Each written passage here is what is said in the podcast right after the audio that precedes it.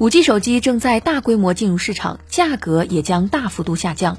去年七月，5G 商用启动之初，5G 手机的定价还在五六千元左右，到现在最低仅售一千九百九十九元。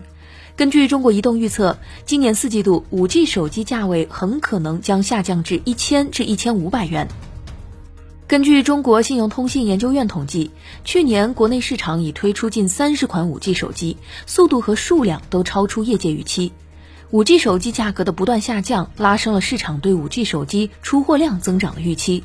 市场调研机构 IDC 预计，今年五 G 智能手机全球出货量将达到1.9亿部，占智能手机总出货量的百分之十四，远远超出四 G 出货的第一年，也就是2010年的百分之一点三。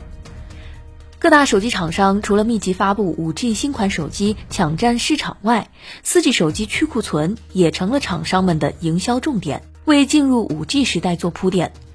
据从业人员介绍，随着 5G 手机上市，4G 手机为了促销，推出了各种各样的优惠活动，多次降价。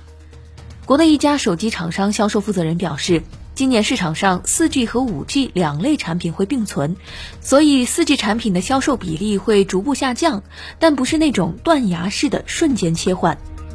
感谢您收听界面财经大事件。